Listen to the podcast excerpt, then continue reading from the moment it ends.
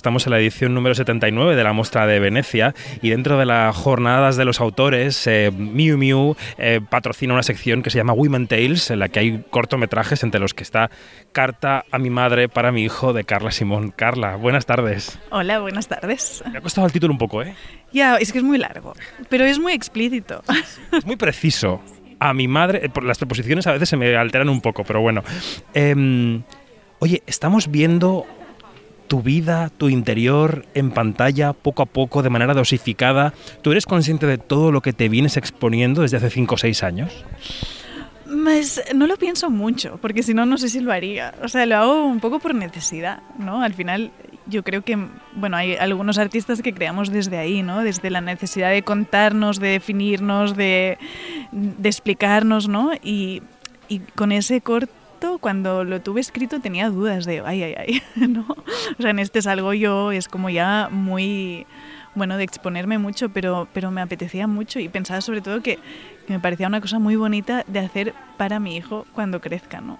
Bueno, el germen efectivamente del corto parece tu maternidad reciente, aunque en el corto se ve todavía el embarazo y después el post-embarazo, con el niño ya nacido.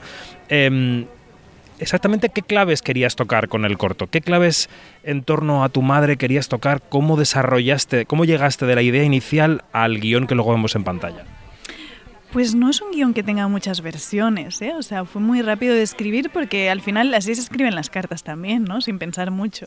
Entonces, un poco la idea era eh, contarle a mi madre que estoy embarazada, ¿no? Que es algo que nunca va a saber, y eh, contarle a mi hijo que hubiera tenido una abuela ¿no? que murió y que yo tampoco sé tanto de ella, ¿no? Entonces, como no sé mucho de ella, pues le invento un cuento para que mi hijo sepa un poco mi relato, mi, mi interpretación de todo eso, ¿no?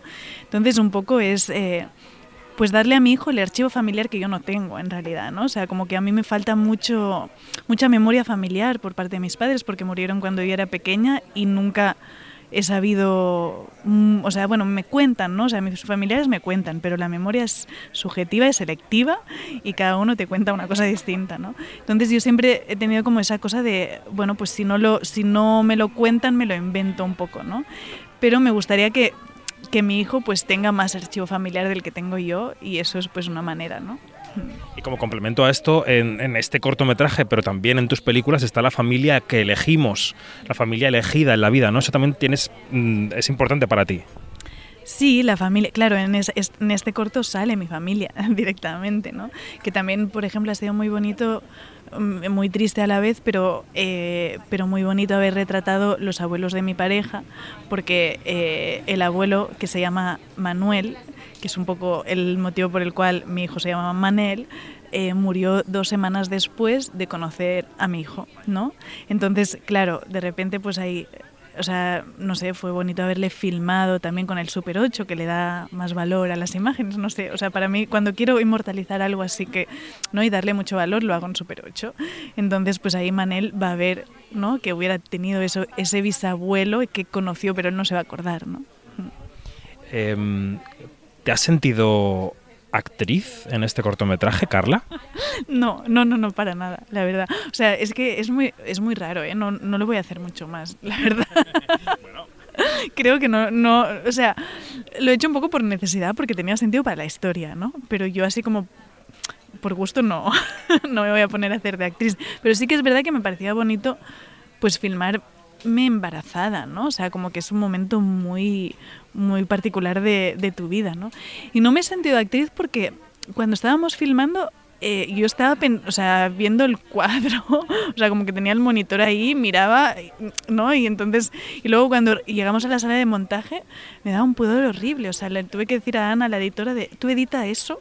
Y ya luego yo lo veo, porque es que no puedo mirar los brutos de, de, de mí misma, ¿no? Desnuda, claro, completamente. Bueno, desnudas, mira, desnuda aún porque había muy poquito, porque era, como eran Super 8 rodamos ¿no? lo que necesitábamos. Pero lo, toda la escena con Ángela y tal, ahí sí había más material y es que no, o sea, es muy raro. Ahora que la mencionas, ¿cómo fue el intercambio con Ángela Molina? ¿Cómo le hiciste llegar el proyecto y qué pensó de lo que tú querías rodar? Sí. Bueno, con Ángela, yo pensé en ella cuando Miu Miu me llamó.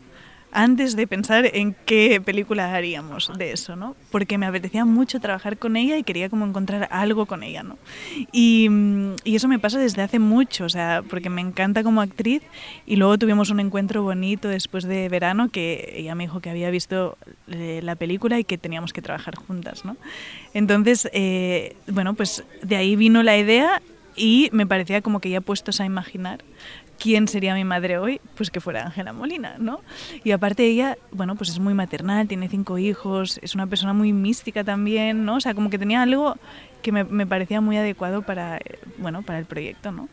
Y, y, nada, la llamamos y dijo que sí, sin pensarlo. Y la verdad es que fue, fue muy bonito estar con ella, o sea, como más allá de la pantalla, ¿no? O sea, como de repente las dos ahí imaginando que ella era mi madre, ¿no? Y, y lo vivimos mucho.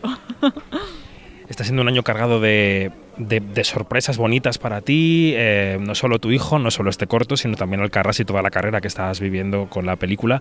Hace unos días podíamos charlar contigo vía Zoom en la academia porque eres una de las tres preseleccionadas de cara a los Oscar. ¿Qué te está pasando por el cuerpo en los días previos a saber cuál va a ser la elegida? ¿O estás con la cabeza en el corto y que el día 13 te llame alguien por teléfono y te diga lo que ha sido y ya está?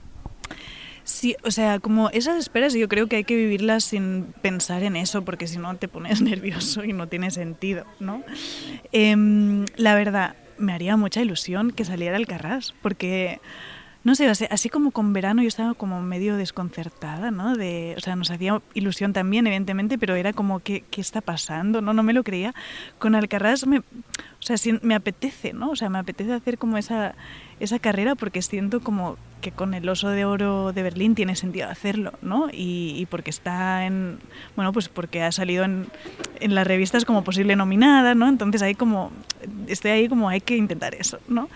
Y, y nada, pues esa espera, la verdad, es que también cuando tienes un hijo todas esas cosas son muy relativas, ¿no? O sea, de repente es como, si vamos, vamos a tope. Si no vamos, pues más tiempo que tendré para estar con él este año, que me apetece mucho, ¿no? Que acaba de nacer. Entonces, todo, todo lo bonito que está pasando con Alcarrás me, me parece como muy interesante que esté pasando de, mano, de la mano de mi maternidad, porque, porque de alguna manera... Eh, hace que todo sea muy relativo, ¿no? O sea, como que lo das, le, le, das valor y lo celebras, pero bueno, hay otra cosa muy importante en mi vida, ¿no?